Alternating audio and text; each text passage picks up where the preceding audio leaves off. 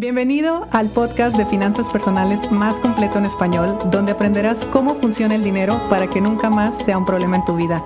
Mi nombre es Idalia González y estoy feliz de que estés aquí. Pasado conocido es futuro predecible. Esta frase me gusta y la quiero traer el día de hoy a este episodio, pues porque en la vida económica es muy fácil poder predecir el futuro de alguien, simplemente con ver su pasado. Y antes de empezar a desarrollar este tema, me encantaría decirte que deberíamos hacer una campaña donde normalizáramos el cometer errores, sobre todo cometer nuevos errores, porque nos va muy bien cometiendo los mismos errores de siempre. Al menos yo, uy, tengo lista para tirar para arriba de las veces que otra vez y otra vez y otra vez, y estoy segura que tú también. Entonces normalicemos equivocarnos por primera vez. Eh, en nuestra vida. Me refiero a que, pues sí, seguir cometiendo errores, pero que nuestros errores sean nuevos. Porque si nuestros errores son nuevos, significa que estamos creciendo. Si nuestros errores son los mismos de siempre, pues estamos estancados. Como lo acabo de decir, un pasado conocido es un futuro predecible. La vida económica que tú tienes hasta este momento muy probablemente es muy similar al que tenías cuando iniciaste alguna actividad económica, me refiero a que tú ya como adulto, ya que empezaste a producir dinero, pues lo estás haciendo exactamente de la misma forma que es ahora. Me refiero a que si empezaste buscando un trabajo y el día de hoy estás como empleado, pues es un pasado, eh, pasado conocido, futuro predecible. Si tú empezaste siendo emprendedor, pues tu futuro también es predecible. Ahora, ¿Esto está mal? No, por supuesto que no está mal. En primer lugar, porque no está dentro de nuestro mapa mental algo diferente. Yo, por ejemplo, pues nunca en la vida me hubiera imaginado de emprendedora porque no tenía nadie a mi alrededor que fuera emprendedor, no tenía nadie a mi alrededor que tuviera la evidencia de que esto podía ser una forma de ganarse la vida, una forma de vivir económicamente eh, tranquila. Entonces, pues para mí la tranquilidad era un trabajo fijo. Incluso en mi caso particular, era un trabajo fijo en gobierno. Eso era lo que yo tenía aprendido. Ni siquiera en una empresa privada, era en el gobierno. Así que, pues bueno, ¿cuál era mi futuro predecible? Pues era ser funcionaria de gobierno y hubiera estado genial, hubiera estado muy bien, hubiera tenido mi sueldo fijo, mis prestaciones, salir temprano y ya, no hubiera tenido mayores problemas. Ahora, todo esto de, que tú empieces a identificar cuál ha sido tu pasado conocido, por lo tanto, puedes ver cuál es tu futuro, no es para asustarte ni es para ponerte en alerta, es simplemente para que observes y puedas tomar decisiones basado en información nueva. Como yo siempre lo digo, nuestras decisiones no han sido equivocadas, lo que pasa es que no nos han dicho que hay más opciones A no nos han dicho que hay otras formas de vivir. Y el hecho de que tú vivas el día de hoy o que produzcas dinero de la forma en la que pues lo has hecho los últimos años de tu vida, quizá toda la vida, quizá siempre, pues indica claramente que lo más probable es que tú lo sigas haciendo así en el futuro. Cuando nosotros tenemos golpes en la vida o digamos mm, como que el río de repente da un giro inesperado, llámese divorcio, llámese cambio de ciudad o cambio de país. En muchos casos puede ser la llegada de un hijo, en muchos casos puede ser el fallecimiento de alguien, en muchos casos eh, se dan situaciones fuertes que en el momento las vemos como una pues como un mal momento, como una etapa negativa en nuestras vidas, un despido, por supuesto, y no nos estamos dando cuenta que lo que está pasando en ese instante donde todo cambió es que la brújula se está, está girando y está dando una nueva dirección. Esa puede ser la oportunidad perfecta para que veas otras opciones. Una persona que se divorcia, sea hombre o sea mujer, tiene cambios financieros en su vida. Y pues no son ni buenos ni malos, son simplemente cambios. Entonces, eh, puede ser tu oportunidad para ahora que vuelves a estar eh, sin pareja, puedas reestructurar tu vida financiera de otra manera o incluso puedas acomodar las cosas de distinta forma, produciendo más dinero, o reduciendo ingresos, eh, perdón, reduciendo gastos, o haciendo una serie de estrategias que por supuesto que se puede.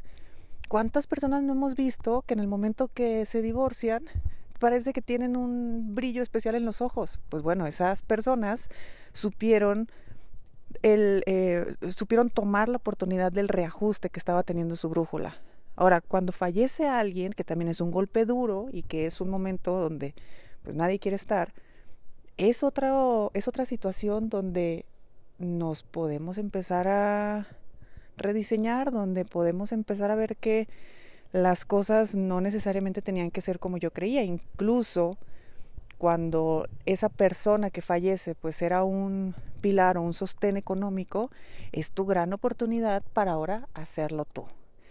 Si te despiden, pues bueno, creo que, bueno, es que yo he atravesado varios despidos y, y yo, a mí me despedían y volví a buscar trabajo, y me despedían y volví a buscar trabajo. Y, siempre era fácil encontrar trabajo, nunca fue un problema. Lo que sí era un problema era el emprendimiento, porque yo no me estaba dando cuenta que en cada despido mi brújula empezaba a girar y yo hacía que se dirigiera exactamente al mismo sitio que antes, pasado conocido. Por lo tanto, mi futuro era predecible. En el momento que yo elijo eh, darme la oportunidad de redireccionar mi brújula y decir, oye, este camino no está transitado por mí, este camino no tengo idea de qué es, ahí las cosas empezaron a cambiar. En mi caso particular empezaron a cambiar después de una separación y también empezó a cambiar después de un despido y, y también empezaron a cambiar después de un fallecimiento y también empezaron a cambiar con muchas historias y muchas situaciones que a lo largo de la vida pude haberme regresado a lo conocido pude haber tomado el nuevo camino.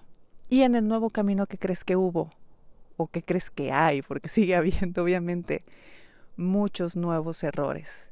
Entonces, como yo ya normalicé cagarla, como yo ya normalicé eh, que las cosas salen mal, que las cosas me salen mal, pues bueno, ahora yo solamente pongo atención en que ese nuevo error, pues sí sea nuevo, que eso que no eh, que estoy haciendo que no está saliendo como yo quiero o como yo lo deseo, como yo lo planeé, pues es nuevo, es algo que nunca me había pasado.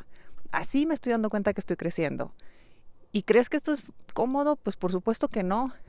Y te lo comparto pues de esta forma porque a veces haciendo cambios, por ejemplo, ahora la gente que está haciendo su reto, mis chicos de la certificación y, y bueno, en general los alumnos que tengo, pues obviamente en el momento que empiezan a hacer cambios, empiezan a llegar nuevos errores.